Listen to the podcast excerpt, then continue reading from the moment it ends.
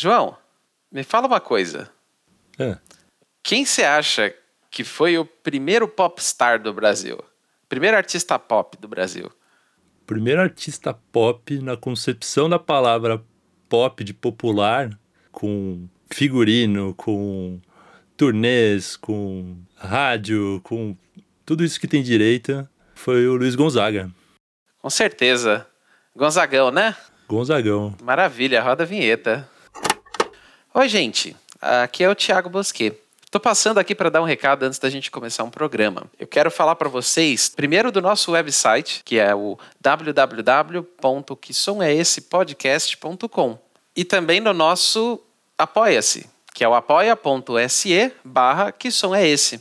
Tudo junto. Fazendo isso, vocês ajudam a gente a fazer a pesquisa, a organizar os trabalhos de gravação e edição e publicação dos podcasts, de todos os programas que a gente grava por aqui, e para a gente poder um conteúdo de qualidade para vocês. Muito obrigado, gente, e vamos continuar com o episódio.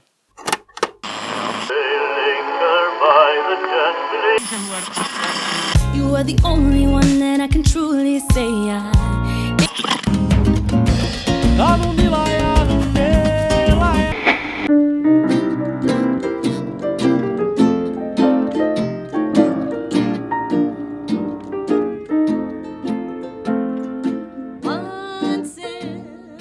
Olá, ouvintes! Olá, olá! Sejam bem-vindos a mais um episódio do Que Som é Esse? Meu nome é João Nin e aqui ao meu lado está o Tiago Bosquet. Diga olá, meu querido. Oi, gente, tudo bem? Vamos falar de forró aqui, vamos falar de Nordeste, vamos falar de cangaço, vamos falar de Luiz Gonzaga, né, não, João? É o Gonzagão, o cara inventor e propagador de estilos do Nordeste pelo Brasil inteiro cara saiu do Nordeste já fazendo música pop antes de ter o pop. É. para além da, da questão da popularidade, João, para que falar do Luiz Gonzaga? Porque o Gonzaga é o rei do baião. Né? Ele, a partir ali do meio para o final dos anos 40, ele começa a se estabelecer mesmo, trazendo ritmos do Nordeste, é, tocando não só no Sudeste, mas no Brasil inteiro. Né? E ele foi transformando a música regional do sertão, né, das festas, dos bailes, lá do Nordeste, em algo escutado no, no país inteiro.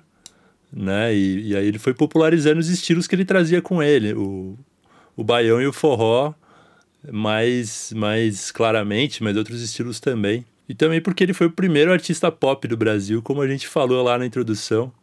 Ele excursionou pelo país todo, pelo interior, com shows lotados, saindo um pouco do eixo Rio-São Paulo, que é o que era o padrão mesmo, né, para os artistas da época, que só faziam show em, no, nas capitais, graças ao rádio também, né, que foi propagando a, a música dele.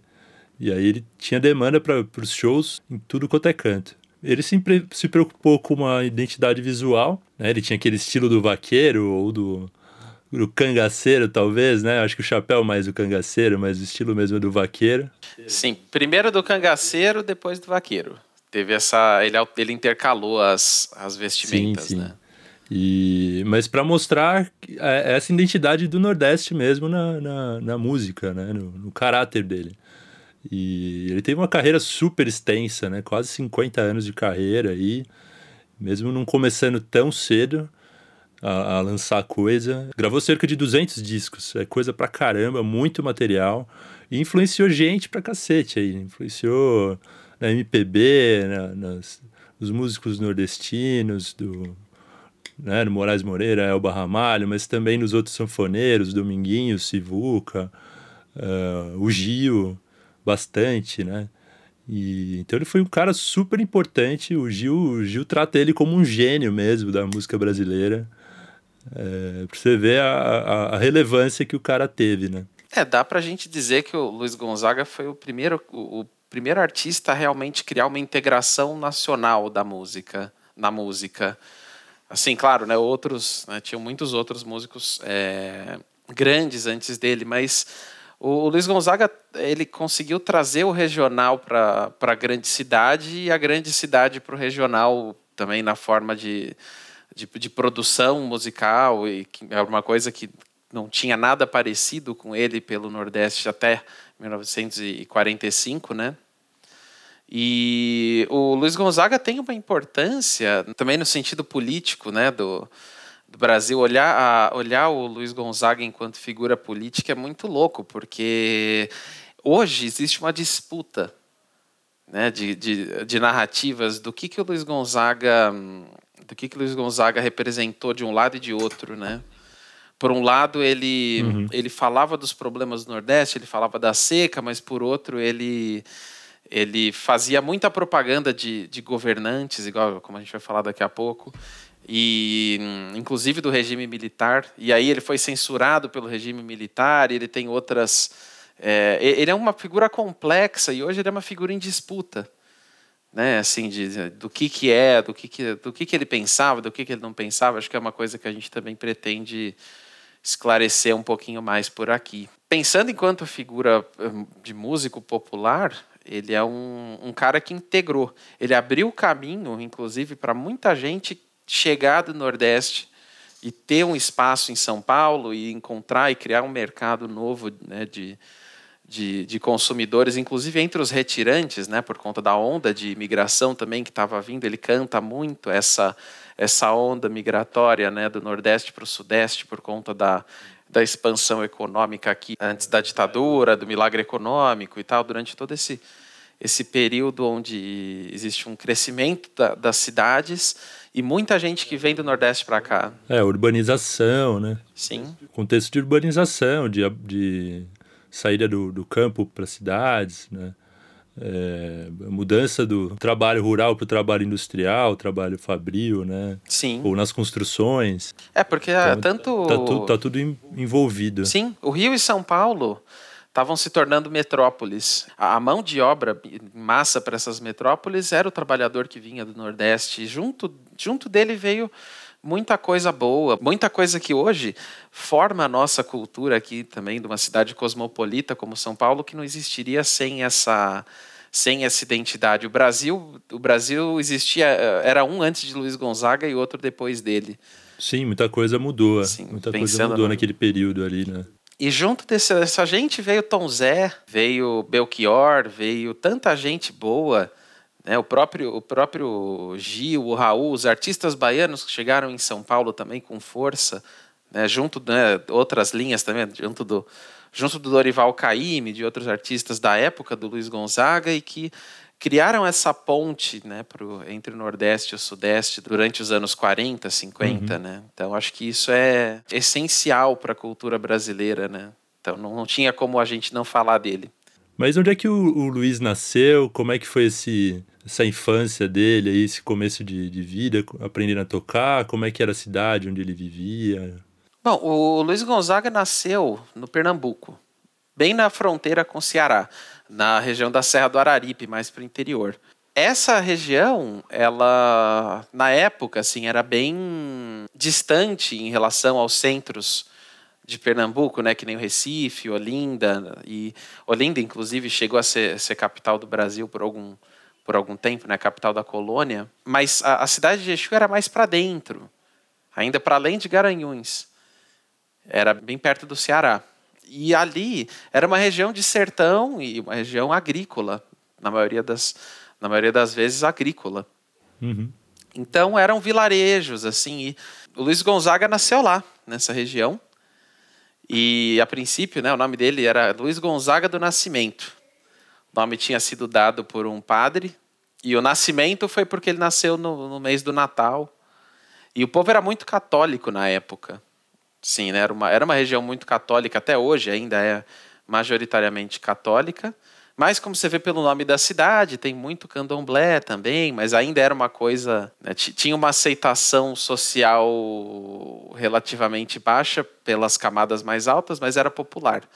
O que é bacana de entender, assim, para as pessoas imaginarem o que era o, o, sertão, porque existe muita romantização, as pessoas não têm uma noção. Todo o, o semiárido brasileiro, ou pelo menos uma boa parte dele da região, é, é, tanto de Cerrado quanto de Caatinga, não necessariamente eram tão secos quanto eles são hoje. durante o, o processo de colonização, a entrada da colonização para o interior, a agricultura extensiva que começa ali na, na Bahia, no, no século XVII, XVIII, principalmente XVIII, é, tem um impacto ambiental que, as, que os geógrafos estão explorando mais é, nas últimas décadas. assim. É um, um grande impacto ambiental ali, antes, durante a colonização, que gerou essa essa a mesma decadência, mesmo, os mesmos problemas ambientais que contribuíram com o fim do ciclo da cana na região do Pernambuco e tal. E essa região nunca se recuperou em termos ambientais, né? Porque nunca se fez um esforço para isso. E só agora, assim, depois de, de muito tempo que começa a melhorar com outras tecnologias, com algumas obras que foram se fazendo lá. De resto, a gente sempre tem a questão da seca e o Luiz Gonzaga vai cantar muito sobre a seca, sobre a realidade da seca. Inclusive, ele escolhe a figura do cangaceiro primeiro e depois é, do vaqueiro para criar a iconografia dele, porque o vaqueiro é a representação da pessoa, né, do, da pessoa que realmente sobrevive ali à, à realidade da seca, que, que cria a cultura, que faz as festas, que faz toda essa. Né, que guarda toda essa herança que o Luiz traz para para a música popular, que teria sido esquecida, talvez, né, assim como muitos ritmos da época do Luiz Gonzaga, ou foram esquecidos ou só sobreviveram também por conta dele, do Sivuca, de outros artistas que trouxeram isso para cá. Então, o, o, o, Luiz Gonzaga tem essa importância para a memória também né, do, do país. Pensando na, nas relações das pessoas no, no Nordeste do Luiz Gonzaga, né, de 1900 1912, 1922 até, quando ele tinha 10 anos, 12, né, que ele começou a, a tocar sanfona mais profissionalmente, vamos dizer assim.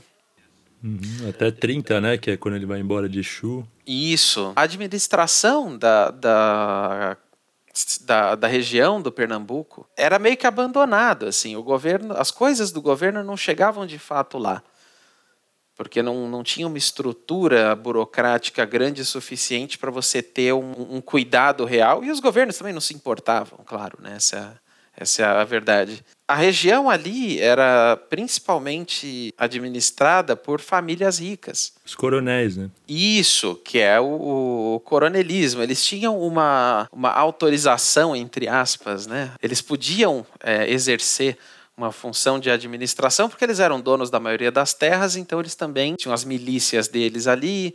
E é interessante saber que existiam umas brigas entre, entre famílias tradicionais, assim, que remontam até o tempo da colônia.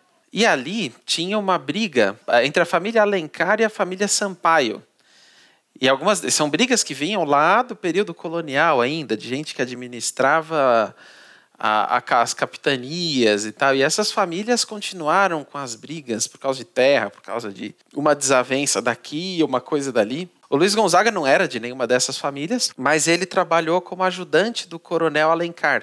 O coronel Manuel Aires de Alencar foi quem apadrinhou o Luiz Gonzaga, ele era ajudante dele, fazia uns trabalhos para ele ali, mas eh, e aí tocava sanfona nas, nas festas, o pai tocava também para ele. E essa disputa entre, entre essas famílias, né, era um, era um negócio assim. Imagina o seguinte: imagina numa feira que duas pessoas dessas famílias se encontram e começam a trocar ofensas. As pessoas começam a botar pano quente, não sei o quê, e começam a juntar uns tropeiros daqui, uns tropeiros dali. De repente, quando a coisa começa a ficar um pouco mais assim, o pessoal ia embora, né? As pessoas ao redor, o pessoal das lojas fechava e de repente fechava o pau.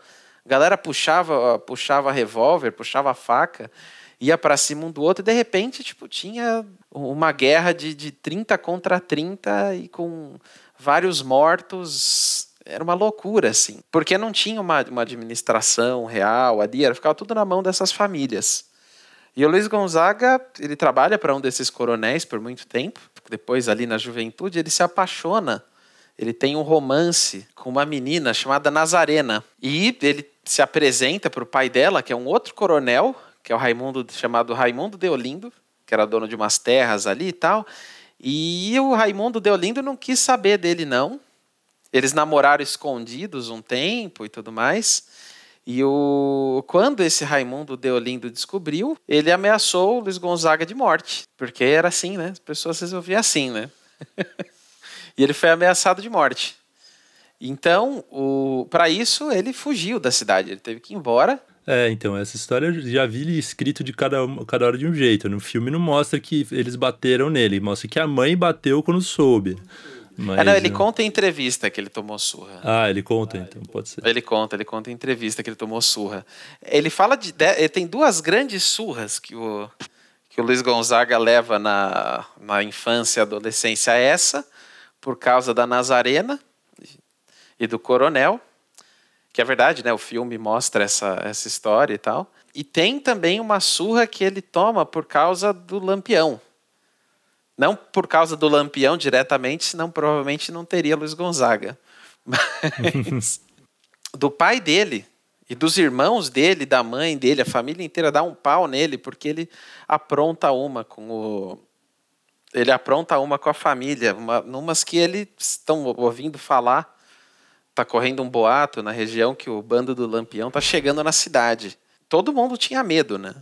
Para quem não, não conhece muito sobre o cangaço, os cangaceiros eles andavam em bandos e eles se opunham à, à polícia dos coronéis. Então, de tempo em tempo, eles iam angariando pessoas pelas vilas e tal, levavam tudo que tinha de, de, de valor e iam para cima do, dos coronéis, né? Era meio que uma era meio que uma milícia contra as milícias dos, dos coronéis e, e a polícia do, da, da, da República Uhum. Vale lembrar que o Brasil era república há relativamente pouco tempo e o governo republicano estava fazendo uma política meio que de beneficiar esses coronéis, né? Uhum. Beneficiar principalmente Minas e São Paulo, mas que era a política do, do café com leite, né? Uhum. Mas ali na, naquela região era, era largado, mas ficava na mão desses, desses coronéis. O governo mesmo às vezes mandava a polícia para reprimir rebelião.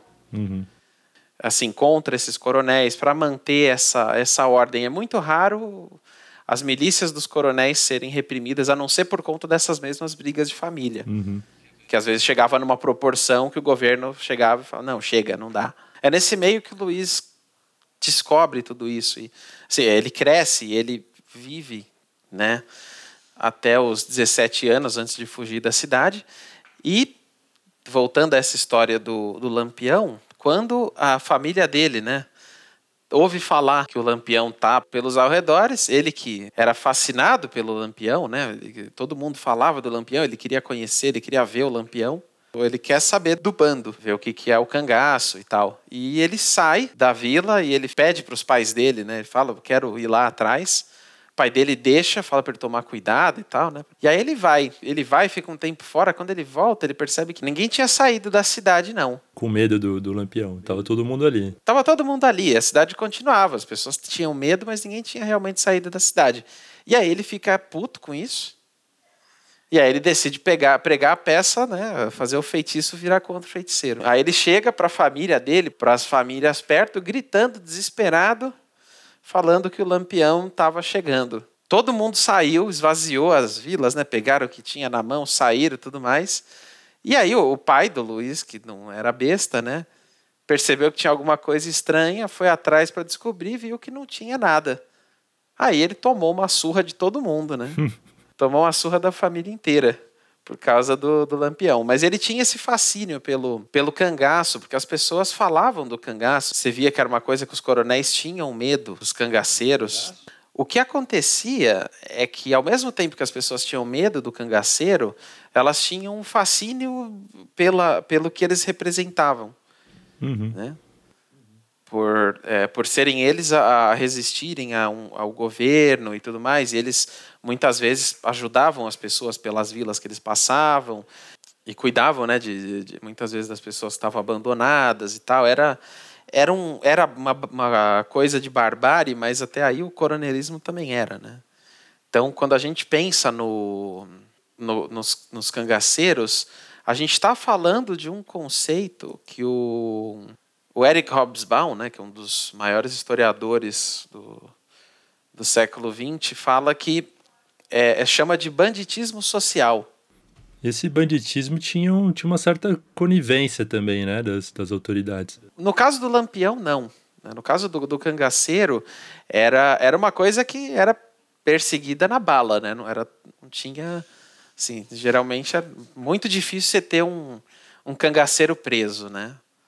Sim. Era uma, era uma coisa que era, assim, né? era feita na... É, é Matar ou morrer. tanto que quando o Lampião... É, quando o Lampião morre, eles expõem a cabeça do bando, de todo mundo. É um negócio horroroso. E enquanto, né, assim, né, tem muita gente que fala do Lampião como se fosse um só um delinquente e tal, né, um fora da lei, meio que um, um bandido a lá Velho Oeste, sabe? Uhum. Mas ele é um, uma pessoa que pegou em armas contra o poder estabelecido ali. Uhum. Ele não era exatamente um, um movimento social, ele não tinha essa, essa intenção, mas a gente está falando também de uma organização social que não tinha, não era, não tinha uma consciência política como a gente como a gente conhece e tudo mais, porque o Estado não tinha, o Estado era ausente, todas as, eh, todas as formas de poder eram ausentes ali. E, e com isso, assim, você criando essa agitação, você cria uma, uma organização também. Não, não, ninguém sabe o que teria sido né, se o cangaço tivesse se expandido mais, é uma coisa que a gente nunca vai saber. Uhum. Né, foi, o cangaço foi reprimido depois, nos anos 30, ali, principalmente durante o, o período do Vargas. Né? Mas até lá foi um fenômeno que a gente aqui entende muito pouco. Esse banditismo social se reflete hoje na nossa relação aqui no Sudeste, por exemplo, com alguns grupos armados e tudo mais. Né? Tem gente que ainda gosta de, de milícia e tem gente, no, por exemplo, nas, em comunidades que se alia com o tráfico porque o tráfico ajuda as pessoas do local, que é uma forma de se estabelecer ali estabelecer um certo poder local. Uhum. Claro, o problema é, é, é são as condições para isso se formar. Né? O problema não é nem defender nem atacar, é entender o que foi o cangaço. É entender que são, são as pessoas tentando se organizar, basicamente. É isso que o, que o cangaço foi. São pessoas tentando se organizar para buscar uma vida melhor, mesmo que na força. É, tinha uma, uma certa esse... figura de Robin Hood, né? Dos, do, do Lampião, ou aquele cara que, que tira dos ricos para dar para os pobres, né? Mas ao mesmo tempo as pessoas tinham medo porque era um bando violento. Então, Sim. Era, tinha essa dualidade né, constante. Assim. Sim, muita gente compara o Lampião com, com Robin Hood, mas o, Lamp, o Lampião era muito mais um, uma figura vingadora do que um defensor do povo. Ele tinha os interesses próprios dele, uhum. mas muitas vezes também ajudava as pessoas ao redor, como forma de, de se estabelecer. Uhum. Se você passa, você ajuda a vila, a vila te ajuda. Uhum. Né? Porque as pessoas não gostavam muito do. não gostavam também do, do governo. Tanto que na época do cangaço as pessoas chamavam chamavam o policial de macaco. Assim era, era realmente as pessoas tinham raiva do, da polícia tinham raiva dos coronéis. Não era uma coisa de, de apesar de que você de você ter uma relação da igreja com o coronel já tem aquele jeitinho brasileiro. Acho que ali, é aí que nasce o jeitinho brasileiro. Se é que existe um jeitinho é, brasileiro se... ele nasceu aqui é, eu tenho a sensação que é mais velho ainda não sei Ah, não, assim, se for pensar é colonial, é, né? Total, eu tenho essa sensação que é, é vem, das, vem das negociatas, de tudo dá, um, dá, um, dá para se resolver, né? Uma coisa mais antiga. É, e o dá para se resolver para alguns, né? Para o resto é a lei. Sim. Dá para se resolver entre, entre essas E essas pessoas eram a igreja e, o, e, o coronel, e os coronéis, né? Então, a, a, igreja meio que legitimava o poder do coronel, e as pessoas acreditavam muito na igreja. A igreja tinha legitimidade mais do que qualquer outra instituição. E, inclusive, existia uma relação, às vezes, com o cangaço e a igreja. Às vezes, a igreja também chegou a abrigar alguns cangaceiros, ou ajudar alguns cangaceiros, quando a vida de outras pessoas também estava em risco, enfim. Uhum. De negociar com o cangaço, de negociar com a polícia, esse papel de de mediação também fazia parte da igreja. O papel da igreja também não era só de controle. Né? Uhum. Ela tinha um controle, mas ela também tinha uma função social ali. E são relações que, que a gente meio que apaga, né? A memória disso é sistematicamente apagada depois, principalmente durante a ditadura, principalmente aqui no Sudeste. As pessoas que trazem essa memória veio com os retirantes, mas oficialmente se tentou sempre apagar essa memória, essa do que era, de como eram essas sociedades, das coisas que aconteciam ali. Um bom trabalho de, de memória, primeiro de literatura, depois de peça, depois de filme, é o Alto da Compadecida. Ah, sim, do Suassuna. Né? Do Ariano uhum. Suassuna. Ele tem, assim, para quem quer olhar um pouco melhor para essa, essas relações, A, o Alto da Compadecida é uma obra excelente. E, e o banditismo social é isso.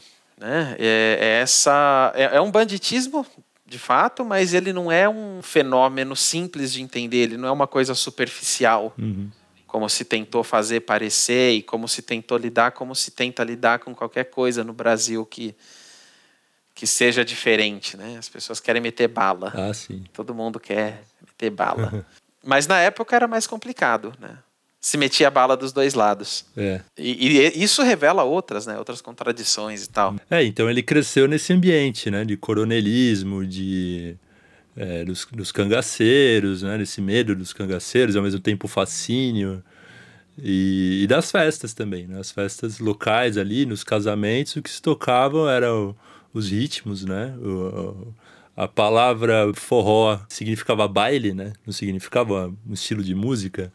É, assim como o baião era, era, era, era do baile, né? Era rojão, era aquele, aquele intervalo do, do tempo do baile que, que tava todo mundo pensando o que, que ia cantar, o que, que ia tocar agora, né? e aí fica o violeiro é, arranhando umas, umas coisas na, na viola, o repentista, né? Então ele, ele cresceu nesse ambiente de, de, de festas, né? E, e, do cangaço. E aí ele, ele, o pai dele, o Januário, que era é, sanfoneiro e, e luthier de foles, ia ensinando para ele, e ele foi ele tinha talento, ia pegando muito rápido, né? E ali aos 12 anos ele, ele começa a entrar numa festa ou outra, substituindo o pai. E aí ele vai tocar, tem uma história até que ele vai tocar num casamento e tinha um sanfoneiro muito famoso da região que tinha chamado para tocar no casamento. O sanfoneiro vê ele tocando e fala: "Nossa, mas você toca, você toca bem pra caramba", né? Ele tinha muito talento mesmo, até o pessoal mais velho assim enxergava, né, que ele tinha isso. Mas isso acaba meio que sendo interrompido, porque a primeira, acho que a família não gostava, né? Tanto que ele trabalhava com esse coronel Alencar. A mãe não queria que ele seguisse isso, né? Não queria que ele acompanhasse o pai. Mas isso também foi interrompido por conta desse, desse episódio aí com a, é, com a namorada, que tinha o pai coronel que se opunha ao relacionamento. E o Luiz resolve enfrentar, né, o coronel. E aí leva uma surra por ter enfrentado o cara e aí falam para ele que se isso acontecesse de, de novo ele ia morrer. Né? Se ele continuasse enfrentando, ele ia morrer e não tinha conversa, né? Porque as coisas se resolvem na faca ou na bala, não tem meio termo. E aí ele vai embora, vai embora de Exu, né? Porque não tinha muita escolha, não tinha o que fazer para sobreviver, ele vai embora. E aí ele abandona a sanfona, ele larga a sanfona, vende ali para poder se hospedar no meio do caminho e ele vai parar em Fortaleza. E a primeira coisa que ele vê é um alistamento de exército, assim, tava precisando de gente, ele resolve se alistar, porque no exército tem é, alojamento, tem alimentação, então ele não ia passar de fome e tinha um, um salário modesto, mas tinha um salário, então ele não ia passar de fome, ia ter onde morar, ia ter é, um dinheirinho ali também. E aí ele serve por quase 10 anos né, no, no exército. É, sempre fugindo de combate, inventando alguma para não. inventando uma, uma doença ali, alguma coisa para não ir para combate, para não disparar tiro, porque ele tinha prometido pro pai dele que ele nunca ia dar tiro, nunca ia matar ninguém. Diz, diz que realmente cumpriu essa, não, Teve, teve Revolução de 30, Revolução de 32, ele foi, mas ele não ia pro front, não. E aí ele vai tocar corneta, né? Dizem que era bom corneteiro, né? Mas não sabia ler partitura, então ele ficou só na corneta mesmo, ali no exército. É, ele queria entrar na orquestra, e ele... mas não podia, ele, porque ele não lia a partitura, e como corneteiro, ele com de aço. porque ele era bom corneteiro. E aí ele, ele viaja o Brasil inteiro, né? Com o exército. Vai de cima a baixo de trem, navio, é, caminhão, tudo que você puder imaginar, até que ele resolve é, largar mesmo, sair dessa. Em, em 39 ele dá baixa no Rio de Janeiro. E aí é que ele volta à, à música, né? Porque ele gostava muito de música, ele sabia tocar e ele consegue uma sanfona e ele vai tocando para ganhar uns trocados ali para sobreviver, né? E ele começa a conhecer os músicos. Só que o que se tocava ali, e ele tocava tudo que se pedia, né? Que era o choro, era o tango, fado, valsas, uh, foxtrot, era mazurca, era, eram esses estilos é, dos salões, né? Dos salões de festas, assim, da, da, das, das, pessoas ricas, e que as pessoas acabavam pedindo para ele tocar também na rua, quando ele estava na rua. Né? E, e, ele achava que, que era esse o estilo que ele tinha que tocar mesmo ali. Ele nem lembrava muito bem, mas como é que se tocava as músicas que ele, é, tradicionais lá do Nordeste, né? Do, do sertão, das festas. Ele já, já tinha, tinha passado muito tempo sem tocar isso. Ele ele, ele fica em torno do samba, do machixe, desses outros, desses outros estilos que estavam ali no, no, Rio de Janeiro, no centro do Rio, que era onde ele estava vivendo, né? Luiz Gonzaga sai do exército, mas o exército não necessariamente sai do Luiz Gonzaga. Ele, ele adere né, a, um, a uma coisa de acreditar no, no governo brasileiro, de acreditar nos, nos ideais de progresso que o governo do Vargas e depois outros, né, outros governos vão, vão adotar. É, ele serviu durante a ditadura Vargas, né, o primeiro período Vargas ali. Sim. Então era, era a ditadura. E mesmo. a propaganda do, do regime do Vargas para dentro do, do exército era muito grande, porque era o que foi o que fez ele ele se manter no poder. Então eu, o Luiz Gonzaga ele adere a um certo governismo e eu acho que isso talvez seja o, o ponto principal dele, né? Ele apoia os militares em 64 e tudo mais porque ele acreditava no, no governismo, mas ele ele já acreditava no governismo antes disso, tanto que o o Luiz Gonzaga faz uma música já no, no, no, segundo disco dele cantando, ele faz uma homenagem ao Jânio Quadros. Ah, o nome da música é Alvorada da Paz, e ele chama o, o Jânio Quadros, e ele fala do Jânio Quadros mesmo, né? Ele fala, Jânio Quadros, tu és um soldado, sentinela da democracia. Então ele acredita em democracia, ele acredita no, no futuro do Brasil, ele tem essa, esse otimismo né, de quem está deslumbrado com o progresso, assim, né? Que, que viu quando chegou na, no, no Rio e que aprendeu a, a valorizar pelos ideais de progresso do, do exército brasileiro na época, que né, a gente sabe que são a gente sabe que são muito problemáticos, mas que tem um apelo, tinham um apelo popular e tem um apelo popular muito grande. Então, Luiz adere isso, ele, o, o exército deixa essa marca para ele. É, parece que ele, ele tinha uma, uma relação de muito respeito, né, com os superiores e tal. Ele Sim. E ele teve uma criação muito tradicional também, né? Então ele acreditava muito nas, nesses valores de ordem, de, né, de rigidez, de do conservadorismo também. Ele teve uma criação bem conservadora, né? Então tava tudo para ele é, fazia muito sentido. Né? Fazia muito sentido para ele, sim. Apesar do, do, do, des, do deslumbre com o cangaço, apesar desse deslumbre que não que não parou ali, ele continua, ele, ele ainda canta sobre Lampião depois, ele ainda fala do cangaço depois, mas, mas mesmo como sendo uma coisa, uma coisa muito mais para o campo da cultura do que para o campo da política. Uhum. Então é isso que o, é, é uma contradição que não é tão simples de explicar e, enfim, era um conservador, claro, né? Sempre não dá para dizer que não era uma uma pessoa conservadora, mas que se preocupava com o, com o bem-estar depois, tanto que ele vai continuar é, ajudando as pessoas e tal. No fim da vida tem, tem história que até ele foi. É, ele ia se candidatar a deputado, mas isso a gente conta depois. É. Mas esse, o exército faz isso com ele. Sim. E aí quando ele volta para, ele vai para o Rio e aí ele começa, ele tem essa outra influência musical que faz sentido junto. Então ele meio que ele meio que conhece as duas regiões musicalmente, não é isso? É, musicalmente ele, ele, ele entra de cabeça mesmo, né? No, no choro, ele, nesses estilos que se tocavam ali. Só que ele ganhava muito pouco, né? Ele ganhava muito pouco. Ele vivia de trocado mesmo. Músico de rua que vivia de trocado. E aí, um belo dia ele tá tocando na frente de um bar, né? Isso ele conta. É... E aí tinha um, um, um, grupo ali de cearenses que, que moravam no Rio e estavam ali. ele falou, pô, to, toca alguma coisa lá da nossa terra, né? E ele, pô, mas aqui ninguém gosta disso. Ele, não, toca, toca. E ele não lembrava mais como é que tocava. Ele falou, não, então eu vou, eu vou treinar alguma coisa e aí depois eu volto e, e, e toco para vocês. E, só que ele achava que não, né? Que ninguém ia gostar, que não tinha nada a ver, que o pessoal ali só gostava de valsa, de, de tango, de, uh, de fado, de esses estilos, né? E, e aí ele vai para casa, treina e aí chega lá no para tocar e o negócio vira uma festa. Ele, todo mundo adora ele tocando, ele ganha muito mais dinheiro, né? Todo mundo começa a abrir a carteira e e aí ele percebe que existe uma demanda, né?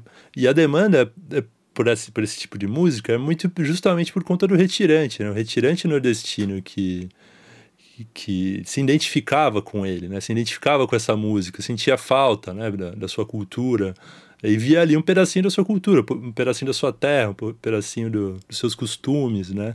Na música do Luiz ali no Sudeste. Então ele, a, a música dele nasce de fato no Sudeste, mas é, com todas essas raízes, né? E voltado para um público, é, principalmente, né? O público inicial nordestino que tinha vindo imigrante, imigra imigração, né?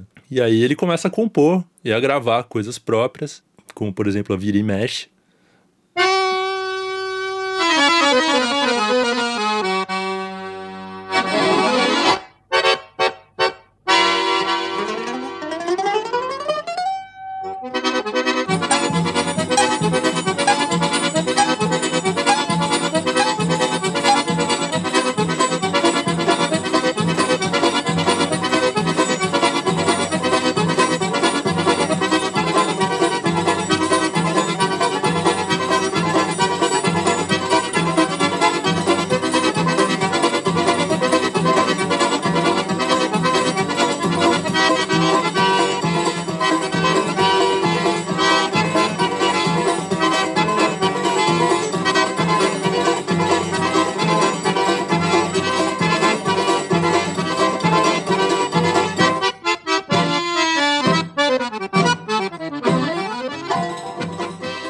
uma música instrumental dele. Ele ainda não cantava nessa fase. Né? Ele, ele não tinha se estabelecido como cantor. Ele até tentava cantar alguma coisa, mas é, tinha uma certa rejeição à voz dele.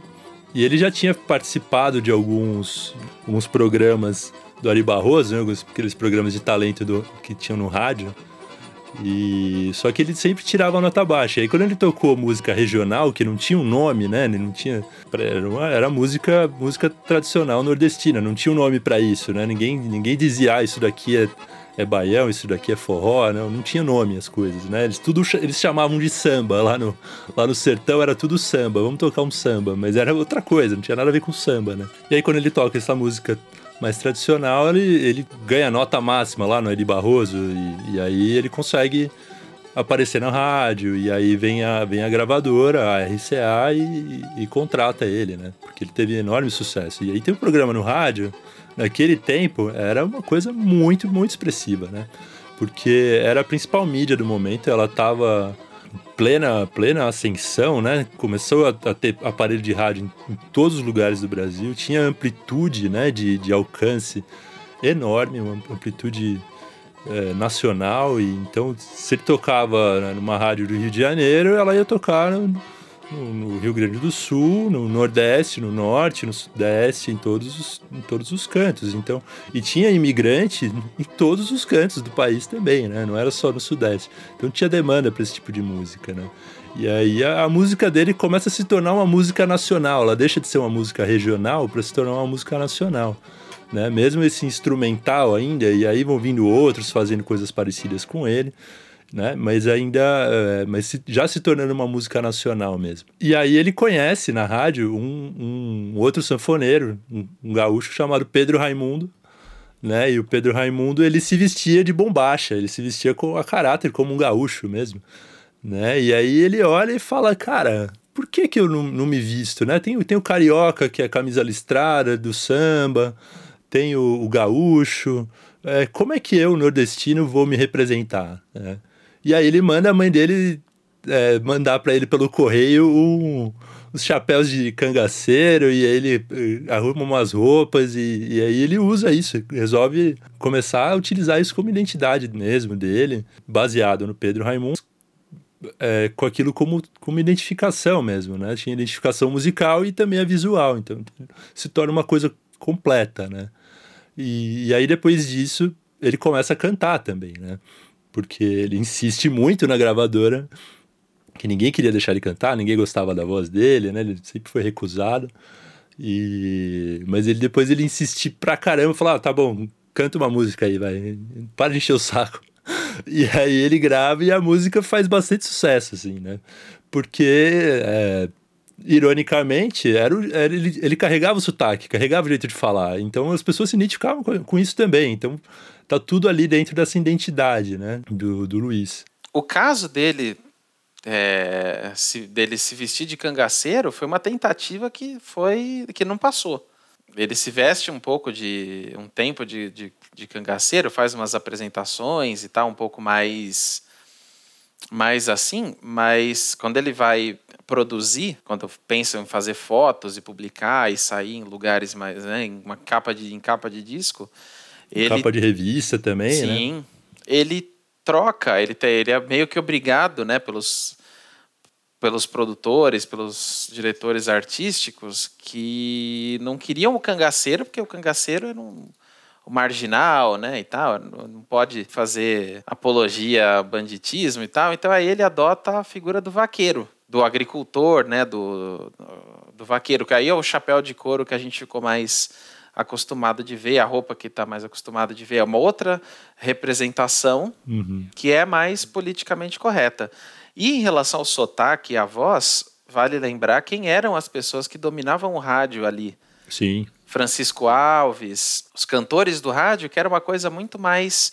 Eram cantores eruditos, na maioria das vezes, que cantavam com o formato erudito, que cantavam com aquele vozeirão, com aquele, aquele sotaque afetadíssimo, que não era necessariamente o sotaque que todo mundo usava o tempo todo, tinha uma coisa da, da forma do canto lírico, e aí, estando com o sotaque do Nordeste, numa época em que no Sudeste nordestino brigava para dizer que era gente, sabe? As pessoas detestam, os produtores falam, não, isso é um absurdo. Uhum. Vai botar esse sotaque e ninguém vai, ninguém vai comprar. E aí o Luiz Gonzaga conta uma lorota, conta uma mentira pro pessoal da gravadora e fala que não, ó, me ofereceram muito mais dinheiro para eu ir lá e fazer eu quero fazer com vocês, mas eu quero fazer cantando. E aí eles, eh, eles pensaram, ah, bom, faz aí. Se flopar, a culpa é sua, né? com medo de que ele fosse realmente embora e não flopou, né? Tanto que aí deu certo. O primeiro disco cantado dele já, já tem vários sucessos, né? Primeira música do disco, que é o Dança Dança Mariquinha, bomba, vende muito já na época, as pessoas começam a, a cantar mais por aí. Dança, dança, Mariquinha, para o povo apreciar essa boa mazurquinha que pra você vou cantar. Ouça, tocar. Infirinfom, infirinfom, tocar no baixo desse acordeon. Infirinfom, infirinfom, que mazurquinha de compasso bom. Infirinfom, infirinfom, tocar no baixo desse acordeon. E essa música, ela, ela é uma valsa, só que ela é uma valsa estilizada meio que com um toque do pé de serra, né? Então, o, o Luiz Gonzaga ele não deixa de lado também as coisas que ele aprendeu aqui. Uhum. Né? Muitas coisas que ele canta depois, ele chega a cantar não necessariamente o tango, mas ele tem toques de tango em algumas das músicas dele, principalmente as músicas mais lentas. Né? É, tem o shot, essa... né? O shot que vem do, do, do estilo que era típico dos salões europeus, né? E, na verdade, ele, ele traz isso tudo, né? Vem num meio que um caldo, né? Um caldo de cultura e um caldo musical, né? De vários estilos, né? A mazurca, que é um estilo também europeu, que vem para cá. E, e, aí as pessoas começam a tocar do seu jeito, né? E esses estilos todos é que deram, deram é, base né, para pra, as músicas regionais, as músicas tradicionais né, daqui do Brasil. E aí é que a gente consegue falar do, do nascimento do baião mesmo, né? O baião como estilo. O baião nasce então dessa miscigenação, né? Entre o, o rural e o urbano, entre o nordeste e o sudeste, o tradicional e o moderno, né? Entre o rastapé lá do, do, das festas e a mazurca dos salões. Entre as festas folclóricas e as festas é, de gala, né? Então o Baião ele, ele nasce no meio disso tudo, né? No meio dessa, dessa miscigenação toda, e que é, que é, é, é, meio que a, a concretização, né? Da, da, musicalmente falando, da miscigenação do, dos retirantes, né? Da, da, imigração dos retirantes pro, pro Sudeste, né? E, e o próprio Luiz, como, como retirante, né? É, não podia ser não podia ser outra pessoa a fazer isso, né? E ele, ele assume para si o nome, né, de Rei do Baião. Tem a música Baião, né, que é aí que quando inaugura, né, esse estilo assim, digamos.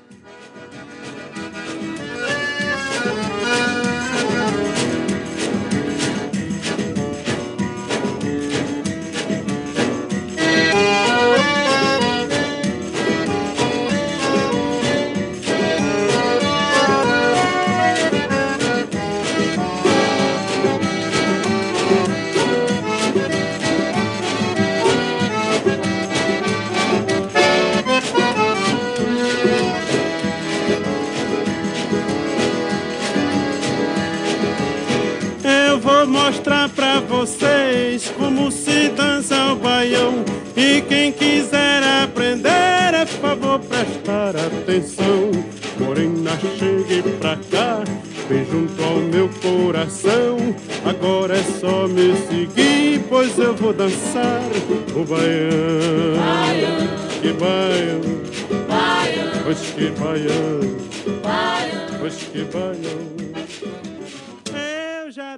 E aí depois o Humberto Teixeira, que é o parceiro dele nessa época, nesse período, o cara que escrevia as letras, né? O Luiz ele não era letrista, ele, ele compunha, mas aí ele cantava o que o Humberto Teixeira é, escrevia para ele, né? E aí eles, eles explicam que que vem no ritmo da dança dessas festas do Nordeste, com a literatura de cordel e com a batida da viola, né? A viola do repente, do repente né? Enquanto ele tava esperando vir inspiração, ali ele fazia uma batida e ele usou essa batida para ser o ritmo. É, é, daí que nasce o, o baião do, do Luiz Gonzaga, né? Como essa concretização em um estilo, em um gênero de uma música que era tradicional, que era folclórica, né? Ou não tinha algo bem estabelecido assim no sentido formal, né? Então ele meio que formaliza é, uma série de culturas que já existiam há muito tempo, ele, ele dá nome e dá forma. Em 52, ele grava Pau de Arara. E a letra de, de Pau de Arara é, é isso. Só trazia a coragem à cara, viajando no Pau de Arara, eu penei, mas aqui cheguei. Isso, assim, claro, né? Vale para ele e para todo o retirante estava viajando no Pau de Arara, chegando aqui com a mão na frente e outra atrás, recebendo todo o preconceito das, das, das pessoas daqui, do Sudeste, né? E o Luiz Gonzaga traz isso pro, pro música popular e, e, traz isso pro, pro, meio que para o debate público, né? Que era um pouco também do que ele queria fazer quando ele começou a cantar. Ele quer falar das dores do, do nordestino, ele quer falar da, da realidade que as pessoas estão querendo apagar. Então é meio que esse, esse é o papel dele de enquanto artista, né? Falar sobre as coisas que ninguém quer, que ninguém quer falar, que as pessoas querem apagar só trazia a coragem e a cara. Viajando no pau de arara, eu penei, mas aqui cheguei. Eu penei, mas aqui cheguei. Trouxe um triângulo, um matulão. trouxe um gongue, um trouxe um zabumba, dentro do matulão. Xote, maracatu e baião eu trouxe no meu matulão. Quando eu vim do sertão, seu moço do meu bodocó. É, tem um lance de memória também, né? De manter as coisas vivas. Né? Que a função da, a função da, da memória é, é essa, né? Assim, criar uma identidade. Não existe identidade sem memória. A, a memória não é só o que a gente lembra, mas também o que a gente esquece. A gente é formado pelo que a gente lembra. Mas a gente, a gente perde naquilo que a gente esquece. Uhum. E naquilo que a gente esquece, muitas vezes, porque queriam que a gente esquecesse. Institucionalmente mesmo, né? Uhum. É, é, muito, é muito triste. E hoje, vendo que, sabe, vivendo aí numa situação que a gente está num governo que, que manda a gente que manda a gente censurar bibliotecas, sabe, tirar de tirar livros de certos acervos, enfim. Uhum E o Luiz Gonzaga tem essa. é, Ele insiste nessa preservação, ele insiste em cantar a natureza do, do Nordeste, ele insiste em cantar o povo, ele insiste em cantar as lendas, ele faz músicas falando de arara e ele faz o som da arara, ele, ele transforma isso com a sanfona dele, né? Ele transforma isso em, Uhum. em música, ele transforma isso em, em algo sensível. É muito. Acho que esse é o, o papel dele enquanto artista, lembrar as pessoas do que as pessoas estavam sendo compelidas a esquecer. Acho que esse é o, o grande impacto dele enquanto. O grande impacto, inclusive, político e cultural, né? Do, do Luiz Gonzaga aqui e lá. De cantar aqui pro retirante e de, de cantar para quem não era retirante, para as pessoas de outras regiões do, do interior, do sul, da, Do próprio Nordeste. da né? Amazônia, do próprio Nordeste também, porque a gente fala em Nordeste, né? Todo mundo acha que é uma coisa só. Uhum. E não é. A Paraíba tem uma, uma identidade, a Bahia tem outra, Pernambuco tem outra, o Sergipe tem outra. São coisas que se juntam, inclusive em figuras né, como Luiz Gonzaga, mas, mas é cada uma. Né? Quando você pensa no Luiz Gonzaga, a gente está pensando principalmente ali no Pernambuco, né, no norte da Bahia, a região ali de, de Juazeiro até, e, e depois isso vai, isso, isso se diversifica. E o Luiz Gonzaga traz essa diversidade. Ele não canta só esses ritmos, ele canta frevo, ele canta frevo também é do Pernambuco, mas já do- da região do Recife. É, do ele canta litoral, né? maracatu, Maracatu. maracatu que é do Maranhão. Ele canta outras coisas, ele traz outros, né, outras coisas e isso e se junta com a música aqui que tinha do erudito, que tinha da música popular argentina, no tango, Sim. né, na- nas habaneiras também, que vem da, do Uruguai, da Argentina, do Paraguai, ele traz também essa coisa que ele descobre que se ouvia, que se ouvia no Rio de Janeiro, nos, né? É. O Rio de Janeiro também era onde muita coisa se, se juntava. É, era né? São capital, Paulo tava né? dinheiro, mas a cultura tava.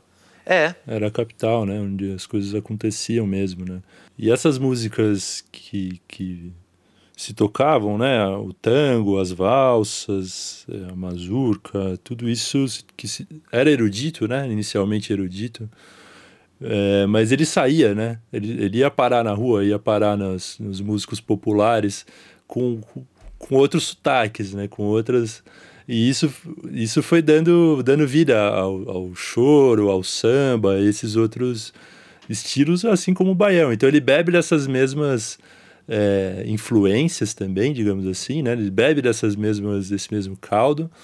E depois ele vai se tornar referência também para esses caras, porque os próprios é, o pessoal do choro, como Pixinguinha, o Altamiro Carrilho, chega a gravar baião também nos anos 50, para você ver como o cara é, ele se torna não só um, um, um reprodutor, mas ele um criador também, né? Um desenvolvedor de, de técnicas e, e culturas e estilos próprios, né? Então é, passa aí além, né, do próprio da própria cultura que ele já vivia, ele ele agrega coisas novas e, e reproduz e aquilo passa a ser é, expandido, né? Aquilo se expande para outras para outros estilos, né? Que além do, dele próprio, né? Então se toca baião com violão, se toca baião com não só com a sanfona, né? Então outras pessoas vão tocar de outras formas o estilo que ele desenvolveu, né? ou que ele, sei lá, é, formalizou né? Se ele não se desenvolveu puramente, mas ele formalizou aquilo, né? Porque não era formalizado até então.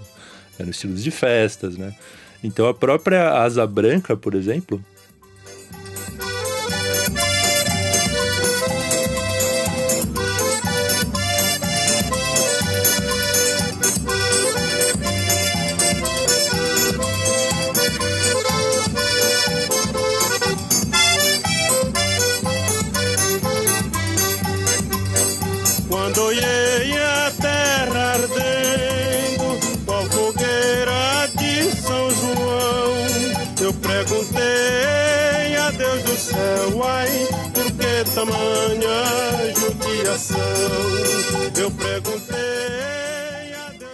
era uma música tradicional que o pai dele tocava, né? Então, o pessoal tocava nas festas, né? Não tinha letra, mas era aquela melodia, aquele ritmo, aquilo já existia.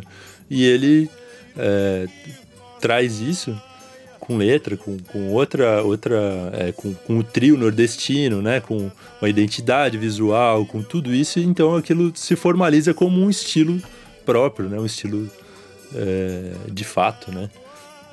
É, sai do, sai do, do, do regional para se tornar é, como é que fala, uma coisa nacional, uma coisa, né, passa a ser cultura brasileira, né, não só cultura nordestina.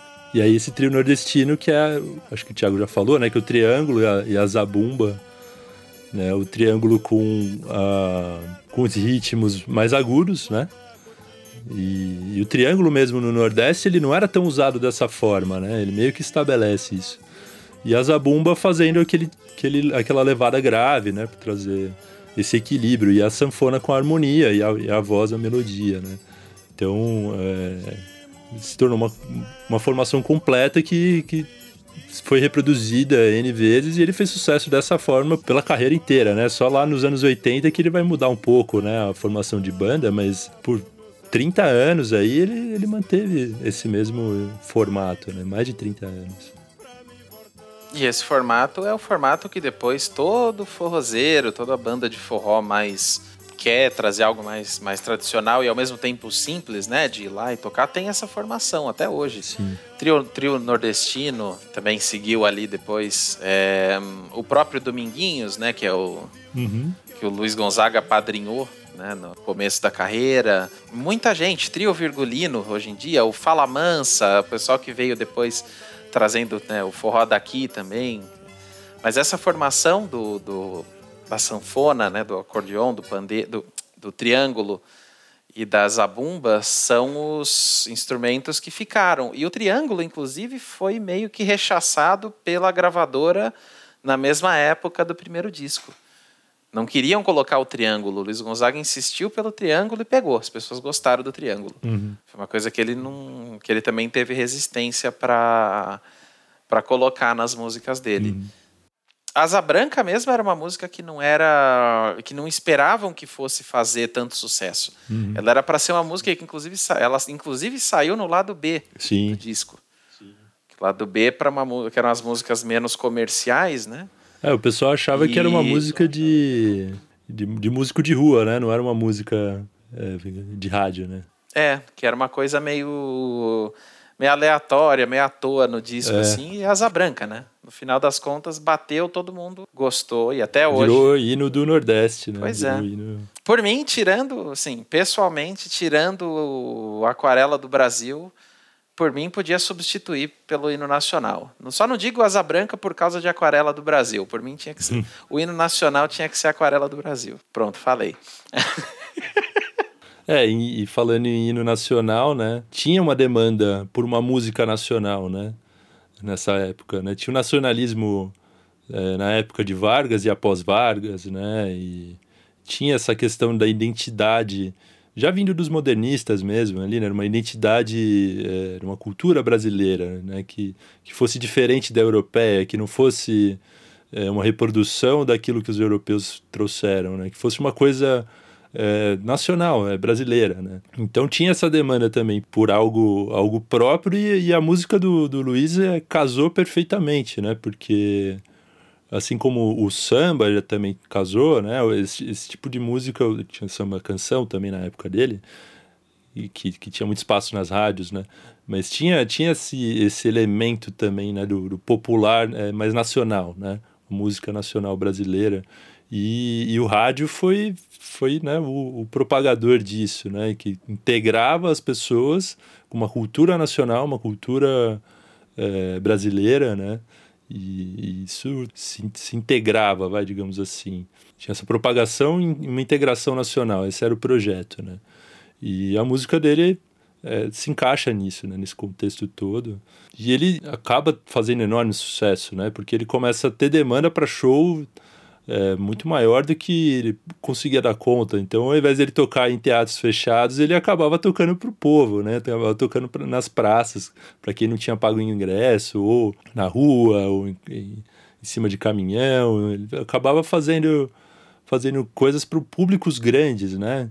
Porque é, a, pela música dele ser tocada em rádio, é, todo mundo conhecia, né? Então tinha essa demanda enorme, né? E aí ele, ele ganhou muito dinheiro, né? Vendendo disco pra caramba, né? Dizem que a, a, a RCA, as prensas da RCA trabalhavam exclusivamente para prensar disco do Luiz, assim, nesse período aí de, dos anos cinco, começo dos anos 50, porque era, a demanda era só por música dele, assim, não tinha demanda por mais nada além, além do baião, do, do, do, do forró, né? E nessa época o forró foi deixando de ser simplesmente o baile, né? Como a gente falou lá no começo. Forró, forró bodó, sei lá. Era, era o baile. E, e o forró começou a ser, ser denominação para os ritmos nordestinos, né? Trazidos pelo Luiz aí pro, pro, pro grande público através do rádio. Né? Então todos esses ritmos como o shot, o chachado, o, o pé de serra, o baião, né? Tudo isso era forró. Né? Não era não era um estilo próprio como veio se tornar depois. Né? E pegando tudo isso que a gente colocou aqui, né? Você tem uma iconografia, você tem uma escola de música totalmente nova. Você tem um, uma, um impacto gigantesco. Você tem as, as gravadoras trabalhando para o artista pela primeira vez na, na, história do Brasil, trabalhando assim integralmente para um artista, fazendo algo gigantesco assim, né? Segundo a Ana Krepp, que é uma jornalista e escreveu na, na, revista de cultura, escreve na Folha, na revista, escreveu na para a revista Piauí e tal. Ela fala que o Luiz Gonzaga é o primeiro artista pop do Brasil. e acho que aí quando a gente pensa em pop, a gente pode fazer um comparativo com outros, né, artistas de outros países que fizeram algo assim de trazer o regional pro popular e de romper com o erudito, de romper com as formas de se fazer música de antes, sei lá, né? Que nem, talvez o Elvis. O Elvis, os Beatles, né? Michael os Jackson. Beatles. É, acho que o. É. Coisas dessa magnitude mesmo, né? É, o rei do uhum. pop, o rei do rock, a gente tem aqui o rei do baião. Né? Nosso Luiz Gonzaga. Pensando enquanto, enquanto alguém que, que tem esse, esse impacto, sem dúvida, sem dúvida nenhuma.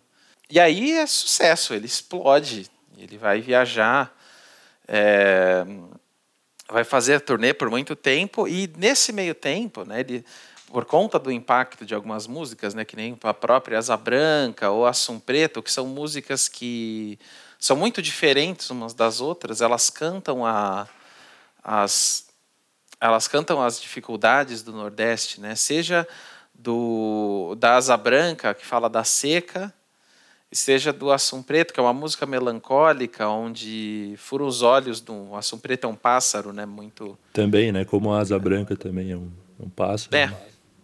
São, o Assum Preto é um pássaro preto, né?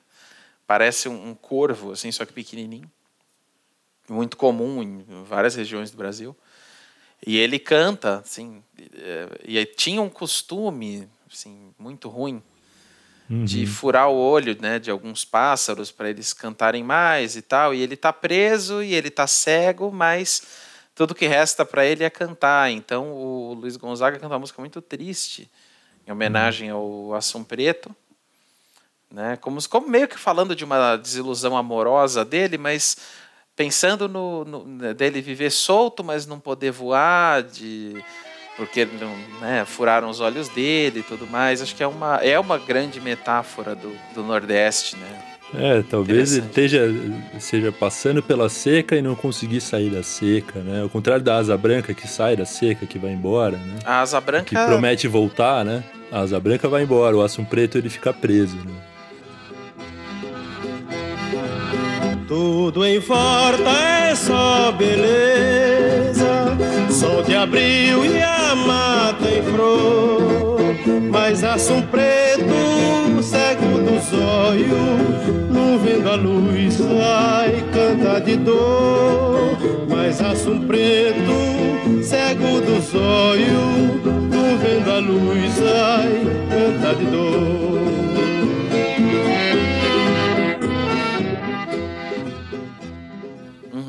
E ele então. não enxerga, né? É o que ele fala. Ele não, ele, ele não tá preso, mas ele tá preso porque ele não enxerga. Uhum. Ele fala, Assum Preto vive solto, mas não pode voar. Né? Mil vezes assina de uma gaiola, desde que o céu pudesse olhar. E ele não pode. E não olhar o céu também é uma é uma coisa de quem tá na cidade, enfim, né? não poder É. olhar o céu.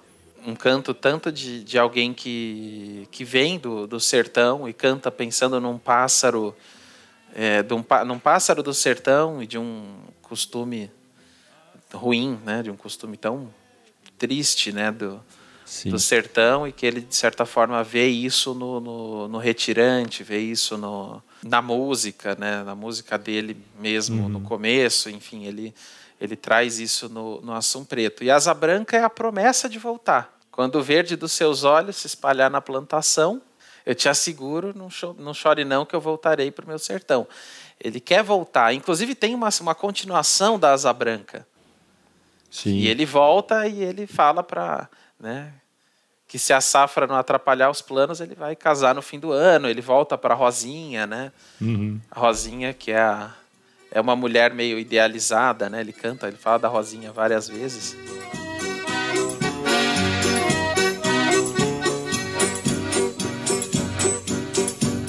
Já faz três noites que pro norte relampeia.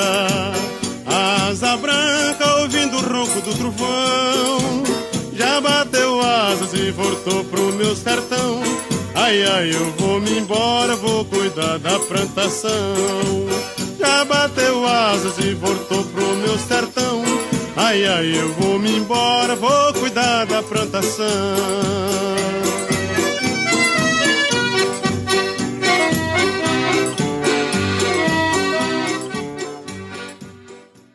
E isso se segue, assim, ele faz outras parcerias.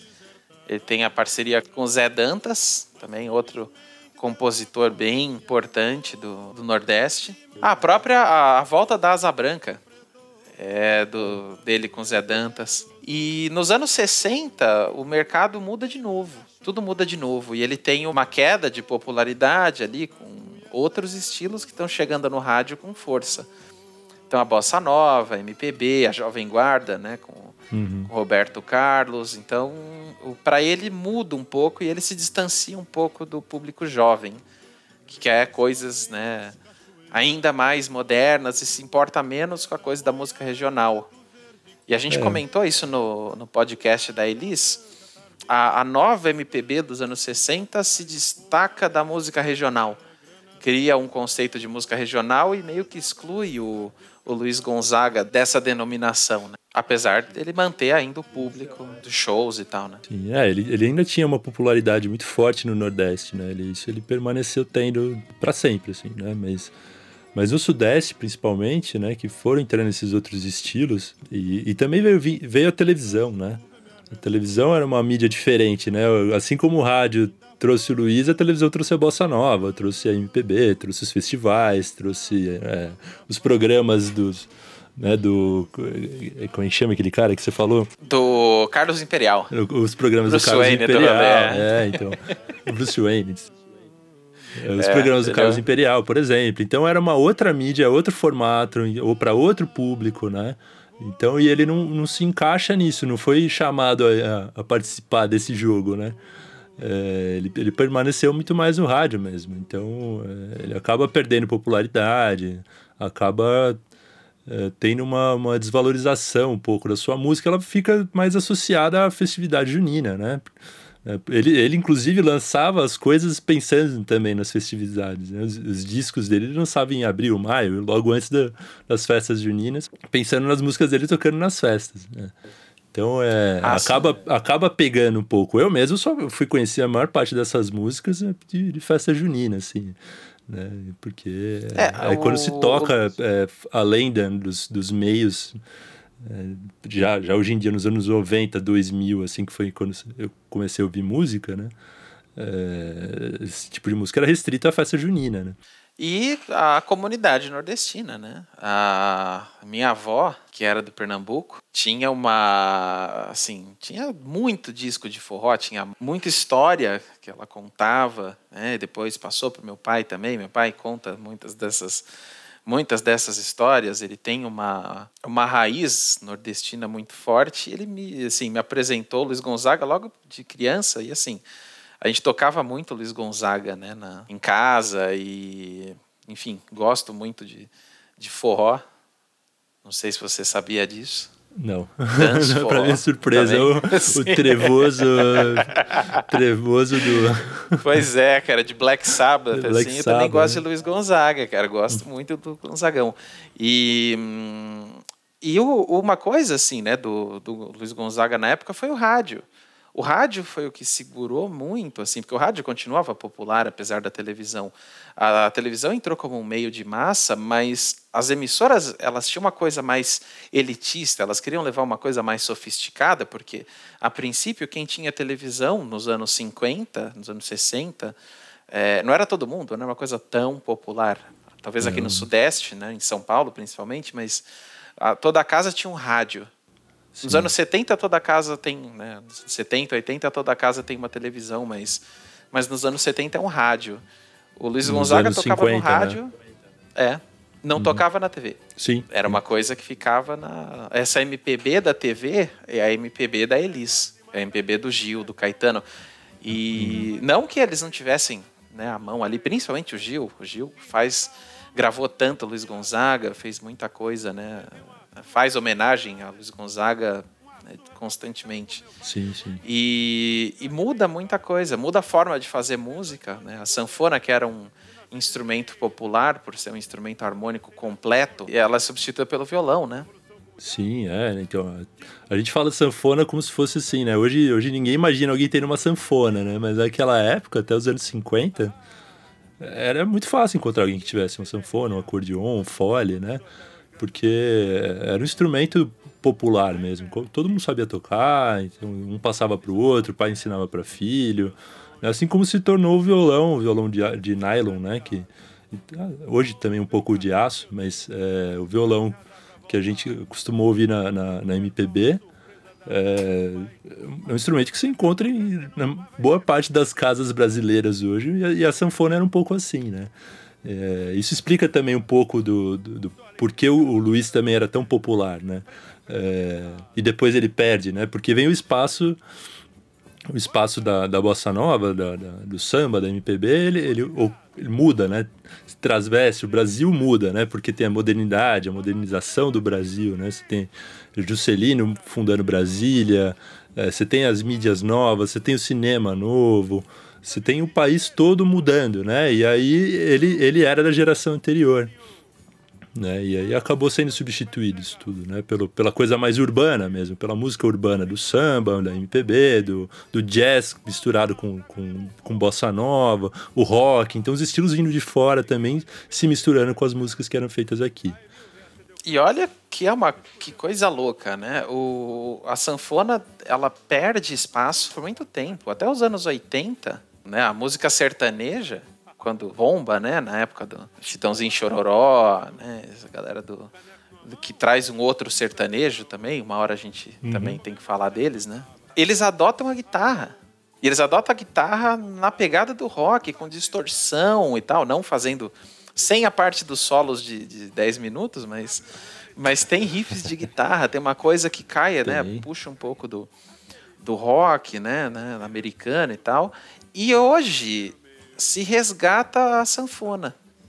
Sertanejo universitário, que é o que realmente né, o Brasil mais consome hoje, os artistas sertanejos adotaram de novo, trouxeram de volta a sanfona, diferente, mas trouxeram como instrumento popular. Mas não é um instrumento tocado pelas pessoas, porque o violão é acessível, muito mais acessível do que a sanfona, então pegou muito mais fácil.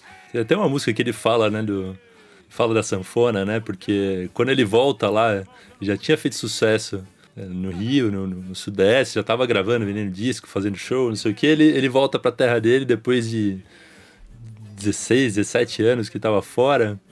E aí ele chega com uma puta sanfona importada, uma sanfona italiana, fudida, né? Cheia de coisa. E aí ele vai tocar numa festa e aí o pessoal fala, ó, mas você respeite, respeite a sanfona do teu pai, hein? Respeite a sanfona de Januário. É a tradição, né?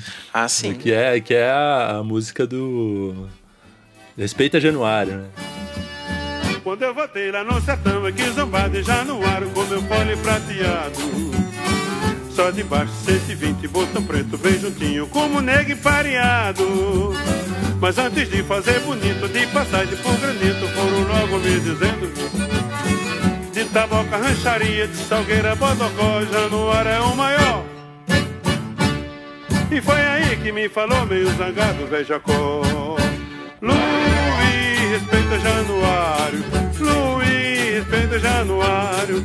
Luiz, tu pode ser famoso, mas teu pai é machinhoso e com ele ninguém vai. Luiz, Luiz, respeita os oito baixos do teu pai. Respeita os Respeita os oito baixos do seu pai, que são aquela, aquela, aquela parte dos. Você pode ser famoso, né? Mas seu pai é mais tinhoso.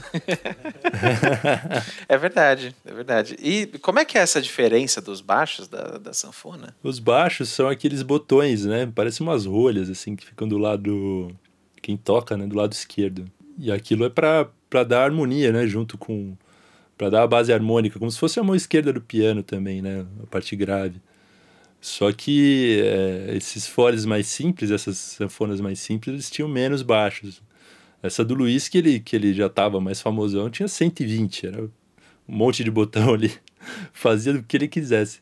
Mas a do a tradicional do pai dele tinha oito, era uma sanfona menorzinha, né? E ele falava, pô, mas eu, eu tenho 120 e uso só dois, então realmente meu pai é mais embaçado, meu pai é, meu pai é mais tinhoso mesmo, ele toca toca, quando- toca os oito, de fato.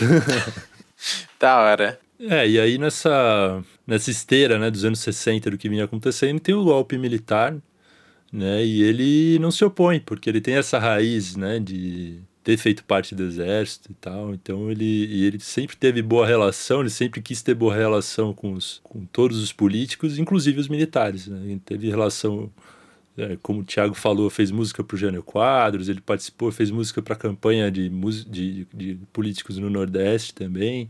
E ele achava que isso era importante porque ele conseguiria levar benefícios para a cidade dele, né, para Exu. Levava levar banco, levar hospital, levar eh, estrada, ponte, né, levar benefícios nesse sentido, assim. E achava que era importante ter- manter uma boa relação com os militares, então ele não se opunha, né? E, e ele como conservador, que a gente já falou aqui também, ideologicamente também não se opunha, né? Ao contrário do filho dele, o filho dele, o Gonzaguinha, né? Tava começando ali, né? Aí nos seus 20 anos por ali, a fazer música, né? E, música de protesto. O filho dele tinha, tinha feito universidade, ao contrário do Luiz, né? O Luiz não tinha feito universidade nem nada. E ele era muito mais crítico ao governo, né? Então o Gonzaguinha, ele, ele vem mais dessa veia MPB mesmo, né? E aí tinha muitos embates com o pai, né? E aí eles brigam pra caramba, não se deram bem por muitos e muitos anos, só foram se dar bem depois, né? E aí depois o Luiz já tinha sido censurado né, também. Teve, chegou até asa branca censurada, né? Como é que pode asa branca ser censurada, né? Porque não podia falar dos problemas, né? A ditadura resolveu que não podia nem falar dos problemas na época do Médici, na época do fechamento mesmo. Né? Teve, teve gente é, exilada, torturada e, e não podia falar nem, nem, nem né? a música do Luiz, que era tão popular assim, chegou a ser censurada também. E aí ele, ele começa a mudar um pouco, né, essa, essa relação, assim, ele chega a gravar uma música chamada Salmo dos Aflitos, que é um canto contra a tortura, né, né Tiago? E sim, sim. O, o Canto dos Aflitos, é, desculpa, o Salmo dos Aflitos, ele, é, é, é, ele grava pensando no, em muitas histórias de tortura que ele começa a ouvir. A briga do, do Luiz Gonzaga com o Gonzaguinha é de antes, assim, ele por conta das turnês, por conta de, de tanto, né, por conta das, da vida de artista, ele era ausente e ele tinha se casado de novo com uma outra mulher e, e, e ela não gostava do, do Gonzaguinha, não queria, né, os, que ele tivesse tanto contato, então ele cuidava, né, dentro do que ele do que ele do que ele podia, mas ele Abrir a carteira, né, como o Gonzaguinha falava, ele só sabia abrir a carteira, né? Ele só sabia abrir a carteira. E, e aí eles tiveram muitas brigas, e só no final da, da vida do Gonzaguinha, né? Eles se acertam e começam a fazer mais shows juntos, shows juntos. Inclusive, o, o Gonzaguinha ele ajuda o pai a, a perder um pouco dessa pecha né, de, de apoiador do regime militar, porque ele se queimou muito com os artistas da Tropicália e o pessoal não queria saber muito dele não nos circuitos ele não ele era ele era muito reverenciado enquanto criador mas ele não era muito querido enquanto figura pública. E ele chegou a cantar para o presidente, para um dos militares, para o Castelo Branco, Castelo Branco, né? em homenagem ao Castelo Branco, e isso era complicado quando o governo, por, né, por debaixo dos panos, fazia as barbaridades que fazia. E aí, claro, que ele recebe isso de volta quando ele, ele mesmo é censurado. Inclusive, tendo Asa Branca censurada, sendo uma música que, que é até de antes do regime, mas que é censurada porque fala justamente dessas coisas que o governo queria criar um clima de otimismo, né, que tem muito idiota que acredita até hoje, mas eles queriam criar esse clima de otimismo e Asa Branca não né, ia contra isso. Então ele toma essa na cabeça, né? Ele, ele acredita nesse, nesse projeto desenvolvimentista e ele mesmo é censurado. Tanto que no, já nos, nos anos 70 ele grava a música do Vandré, que é para não dizer que não falei das flores. Caminhando e cantando e seguindo a canção, somos todos iguais, braços dados ou não, nas escolas, nas ruas, campos, construções, caminhando e cantando e seguindo a canção. Vem, vamos embora, que esperar não é saber. Quem sabe faz a hora, não espera acontecer. Vamos embora, que esperar não é saber. Quem sabe faz a hora, não espera acontecer. Essa questão com o Vandré, é, pelo menos eu não encontrei de uma maneira muito clara se isso, se ele gravou essa música também com esse sentido é, político, né, da, da música, para não dizer que não falei das flores, ou se foi meio que uma retribuição também, porque o Vandré tinha gravado Asa Branca. Mas de qualquer forma ele escolheu uma música que tinha muito significado, né, para gravar. Ele não escolheu uma música É, não. qualquer. E não era só sem consciência então- política, ele era conservador nos costumes e tudo mais, mas a, a letra dessa, né, da música do Vandré é muito pungente. Né? Os soldados armados, armados ou não, quase todos perdidos com armas na mão. Então ele é bem, assim, ele está cantando contra, acho, não, não sei se contra o governo, mas com certeza contra o que o governo fazia. É, um- é- é muito significativo ele ter gravado essa música no momento em que ele se, se reconcilia com Gonzaguinha, quando eles estão cantando juntos, fazendo shows juntos, né? É, esse, esse momento de reconciliação do, do Gonzaguinha é retratado no filme, né? Gonzaga de pai para filho, que é baseado em umas gravações que o Gonzaguinha fez das conversas com o pai durante uma turnê que eles fizeram juntos, né? E, e o Gonzaguinha resolveu gravar as histórias do pai, é, é, o que, que ele passava enquanto o Gonzaguinha estava tava ali sendo criado pelos, pelos amigos, pelos parentes, né? E, e o pai na estrada, é, é, o que, que o pai enfrentou na, na juventude também, então, porque o Gonzaguinha não conhecia. Então, se você vai ver, é, é o que o filme retrata, né? Essas histórias foram gravadas pelo, pelo Gonzaguinha. E é, é bem interessante de, de ver essa relação, assim. é, pai e filho ausente que só foram se conhecer de fato já velhos os dois, né? O Gonzaguinha com trinta e tantos, o Gonzagão com sei lá, 60 por aí, né? 67, ah, já, pô, bem velho, né? 67 anos só. Foi, foi conhecer o próprio filho e o filho o próprio pai, né? Então imagina que não deve ter carregado a vida inteira, é um negócio pesado. E aí o Gonzaguinha acaba ajudando o pai, vai fazer turnê, né? Porque o Gonzaguinha tinha se tornado um, um nome importante da MPB. Tinha o seu espaço próprio, com, com um estilo próprio, não tinha nada a ver com, com o Gonzagão, né? Nada a ver. Uma coisa muito mais pro samba, pra música de protesto, né? Música engajada. Bem diferente do Gonzagão. E aí ele vai começar a apresentar, né? Entre aspas, apresentar pro, pro público dele a obra do pai, né? Porque ele se sentia na obrigação de ser próximo do pai, de manter a memória do pai, que é o que ele começa a fazer a partir daí até, até morrer, né? Até, até o fim da vida do Gonzaguinha, ele cuidou bastante da obra do pai, assim, né? E aí nos anos 80 o, o, o Gonzagão meio que tem um renascimento, assim, da sua música, né? passa a, a to, voltar a tocar em rádio, a, a, aparecer mais na televisão, né? Tem, tem disco gravado dos dois juntos. E, e aí ele começa a fazer parceria, muita parceria com Fagner, né?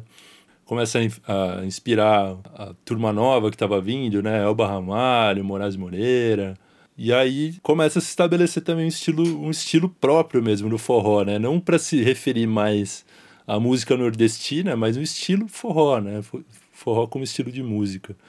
E, e, já é um pouco diferente, né? Não mais com trio nordestino, mas com baixo bateria, uma coisa mais eletrificada, mais é, moderna, digamos assim, né? Se adequando ao que, como era a demanda ali da época. E o Gonzaga já tinha reparado isso, né? Mesmo já velho, ele já estava também é, mudando, né? Mudando sua formação, chega a fazer discos com, com arranjos grandes até, né? E indo além, indo além daquele, daquele estilo é, menor, né? De, mais simples, né? De banda mais compacta, né? Assim. Isso, de banda mais compacta que era inicialmente e que se, se tornou uma coisa mais tradicional, né? O forró se universaliza e com isso ele também se transforma. O a, ele adota a, a, MPB, e a MPB que, se, que, que surgia no Nordeste também vinha para São Paulo. Né? Com, começa a vir para São Paulo nos anos 70, com a Elba, com o Zé Ramalho, com o é, Geraldo Azevedo, né? o Alceu Valença um tempo depois, que né, começa Belchior, ali, tá, né? passa pela Tropicália, nos anos, anos 70, o Belchior, que vem com já não, não, não faz baião, faz, né? Toca blues, toca rock, toca baião também, toca, né? Um cara muito mais versátil. o próprio e, Raul também, né? Tá, chega a tocar baião. Raul toca baião. É, toda a, essa MPB do Nordeste tem visibilidade a partir dos anos 70 e nos anos 80 ela explode depois que, que acaba o regime militar, acaba a censura, né? Então toda essa gente, né, todos, esses, todos esses artistas que, que são né, os grandes nomes da, da MPB do, dos anos 70, 80, eles, né, muitos vêm do Nordeste, muitos, se, muitos é, têm influência do, do que vem do Nordeste. O Moraes Moreira, né, antes, durante e, e depois do, dos Novos Baianos, tem, uhum. essa, tem essa coisa, né, não necessariamente de romper, mas de trazer a tradição do Luiz Gonzaga e de expandir isso, de transformar isso em, em, algo, em algo grande. E no final dos anos 80 é quando ele morre, né? É, ele estava com câncer na próstata e já saúde bem debilitada ali, com já aos 76 anos, aí depois de anos já lutando contra o câncer nos anos 80, ele acaba morrendo em, em Recife, né? Teve uma parada cardiorrespiratória e aí é, e o Gonzaguinha, ironicamente, morre um ano e meio depois, um acidente de carro. Morreu jovem. E aí ficou o legado, né, do forró e do baião aí para as gerações seguintes, uma coisa já mais eletrificada, né? Já depois veio o forró universitário. A música do, do Luiz ficou sendo valorizada ainda por muita gente. Né? O Gil, o Gil vira e mexe, faz homenagem, toca muita música do Luiz Gonzaga ainda ao vivo. É, o Dominguinhos, Dominguinhos que era da banda do Luiz Gonzaga, né? ganhou sanfona, o Luiz apadrinhou ele e, e, continua aí também mantendo esse legado, né? É, o, o Luiz apadrinhou muita gente, né, ao longo da carreira. E ele dizem que ele era um cara muito generoso. Ele, ele deu mais de 100 sanfonas, assim, pessoal que lá no Nordeste, né? Todo mundo que ele conhecia que queria aprender a tocar, ele, ele aí presenteava com uma sanfona porque ele achava que era importante. Bom, algumas curiosidades sobre o Luiz Gonzaga. Tem uma música dele chamada Sanfona do Povo, que ele compôs por causa de uma sanfona que foi roubada numa festa. Roubaram a sanfona dele e ele compôs uma música por causa disso. Depois pegaram o suspeito, devolveram a sanfona para ele. E aí ele fez a música que ele canta né, de quem roubou minha sanfona e tal. O Luiz Gonzaga também quase foi deputado ele chegou a concorrer, a, a querer concorrer, né, entrar para um partido político e querer concorrer a, a deputado pelo Pernambuco. Mas, segundo ele, quando apresentaram, falaram para ele de, de esquema de compra de votos, que ele teria que participar, ele largou a mão da candidatura. Então ele não chegou a ser deputado, apesar dos trabalhos que a gente comentou aqui que ele fazia com a cidade e tal, né, de levar, né, de construir coisas, mas com o dinheiro dele mesmo, não, sim, não sim. com né, entrando na política institucional, apesar dele ter essa, essa veia governista a vida inteira dele. Tava sempre próximo, né? Queria estar sempre próximo dos homens de poder, né? Uma curiosidade é que a primeira música que ele compôs é, para ser cantada, ele não teve coragem de gravar. Em 46, ele deu a música Baião pro, pros quatro Ases e um Coringa gravarem, porque era um grupo de grandes cantores ali, né, na- na- no, no Rio e tal. E aí depois só é que ele vai gravar essa música. Ou seja, já era composição dele, mas ele não tinha, não tinha, não tinha coragem ou a gravadora não queria pôr ele para cantar, né?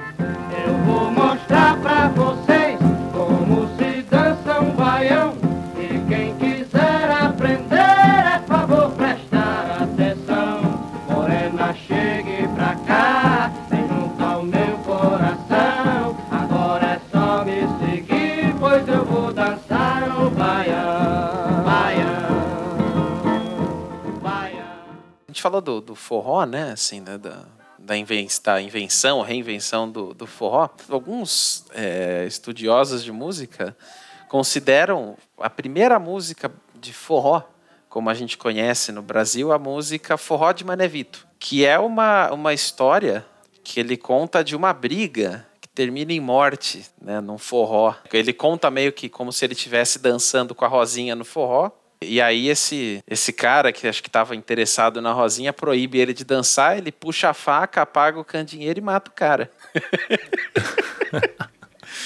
a história é conhecida, mas não, não aconteceu, né? Assim, de- não, é, não é uma história verídica, eu acho. Assim, né? Pelo menos não é, não é tratada como verídico pelas pessoas, mas é uma outra composição dele com Zé Dantas, então dá para dizer, né? O Zé Dantas e o Luiz Gonzaga compuseram a, a primeira música de forró do Brasil. Uhum. Ou a primeira música de forró, né? E aí essa música ficou super famosa por conta do, né? É, o Dominguinho se, se refere ao forró com essa música. Né? Isso, sim. Ela fez história né, nesse sentido. Seu delegado, digo a vossa senhoria, eu sou filho de uma família que não gosta de voar. Mas traz a noite no forró de Manevito, tive que fazer bonito, a razão vou lhe explicar. Que tola no ganzá, frear no reco-reco, na sanfona Zé Marreco, se danaram pra tocar. Por conta de uma briga, assim, então. É, é engraçado que a letra dessa música pegou muito, né? Muita gente depois regravou. Mas é meio que ela inaugura esse formato de baile, assim, tal, que ele. É, ele tinha esse, esse, essa coisa de contador de história do repentista, né? Às vezes a coisa é engraçada, às vezes a coisa é meio sexualizada, às vezes né, meio er- erotizada, meio ou de amor, né? Mas tem esse, esse lance meio do Ou de violência, né? Ou de- violência é, também. sim. É, mas tem, tem um pouco do repentista aí, né? Sim, com certeza. O repente tá ali o tempo todo. O formato de rimas dele que ele usa, né? Bem característico do repente. Existe uma missa, missa de Raimundo Jacó. Era um vaqueiro, primo do Luiz Gonzaga, que é rezada todo ano no, no Pernambuco. Ele tinha sido assassinado, né? Por uns jagunços lá, né? De, uns coronéis e tal. E ele é homenageado numa missa do vaqueiro de Serrita, no Pernambuco. Quem começou essa missa e pagava, né, para rezar a missa, todo ano era o Luiz Gonzaga. É uma tradição popular que o Luiz Gonzaga começou, que é feita até hoje no Nordeste. Se for viajar pelo Nordeste, pode conhecer a missa que pegou por causa do, do Luiz Gonzaga. Estamos chegando ao final, né? Agora, depois desse forró todo, chegamos aqui no final do nosso podcast, falando hoje do Rei do Baião, o primeiro popstar da música brasileira, né? Grande Luiz Gonzaga. E, assim, aproveitando para quem, quem quiser conhecer um pouquinho mais sobre o Luiz Gonzaga, sobre o forró, sobre o Nordeste, de conhecer, assim que a pandemia terminar, o Centro de Tradições Nordestinas que é um, um centro cultural muito bacana ali no bairro do Limão, que junta né, música, comida, cultura, tudo isso do Nordeste, tem eventos muito legais. E eles têm a festa de São João muito bacana, eles sempre fazem homenagem ao Luiz Gonzaga. E outros, né? Tem muitos museus pelo Brasil em homenagem ao Luiz Gonzaga, muitos monumentos e tal. A cara do Luiz Gonzaga tá pintada gigante na prefeitura de Recife, uma pintura do, do artista, Sim, né? Do, do do Cobra, Cobra, né? assim. Aquelas pinturas coloridas, né? Aqui em São Paulo a gente tem algumas também. Lá no Recife tem o Luiz É. Gonzaga. E acho que é isso, né, gente? Eu queria recomendar então o filme É, Gonzaga de pai para filho, para quem ainda não viu, é bem legal, conta a história do Gonzaga e um pouco do Gonzaguinha também, mas a parte principal é o próprio Gonzaga, né? E eu queria recomendar um, um audiodoc, um audiodocumentário da Rádio Batuta, que tem sobre o Luiz Gonzaga, muito bom também. Você entra lá no site da Rádio Batuta, Batuta e busca. A gente vai colocar na descrição aqui. Dá uma outra visão, assim, é bem legal também. Já que a gente está encerrando, vou fazer um jabá. Ou, ou você quer falar outra coisa antes? Passar o chapéu, né? É. Não, acho que é isso. Vamos passar o chapéu. Vou passar o chapéu. E... Mas eu quero fazer o jabá. Eu tô... A gente grava as coisas aqui no estúdio, no Loudland Studio, que é onde eu sou produtor. Faço aqui mixagens, produções, gravo as bandas e podcasts também, por que não, né? Estamos aí na luta no meio dessa pandemia e vamos passar o chapéu. Como é que a gente faz então, Thiago? Hum, primeiro, recomendar o estúdio, né, gente? Para vocês que estiverem procurando um estúdio, venham pro Loudlands aí, porque é legal mesmo. Conversem aí com, com o João. O equipamento é bom, o produtor é bom também. E vamos passar também aqui o chapéu do, pod- do- do podcast, né? A gente comenta sempre no começo, mas para quem quiser também ajudar a gente, o trabalho que a gente faz aqui de pesquisa é, é puxado, né? A gente tem sempre que ir atrás de, de material, de, de acervo, trazer um conteúdo bacana para vocês. E a gente tem a nossa campanha no Apoia-se. Vocês podem conhecer nosso site também, que é o www.quessomespodcast.com. Vocês podem ajudar a gente aí com até a partir de cinco reais por, por mês. Tudo isso vai ser direcionado aí para a gente poder produzir um conteúdo mais legal, né? Com uma boa pesquisa e boas referências, né? Que acho que é isso que a gente precisa hoje, boas referências.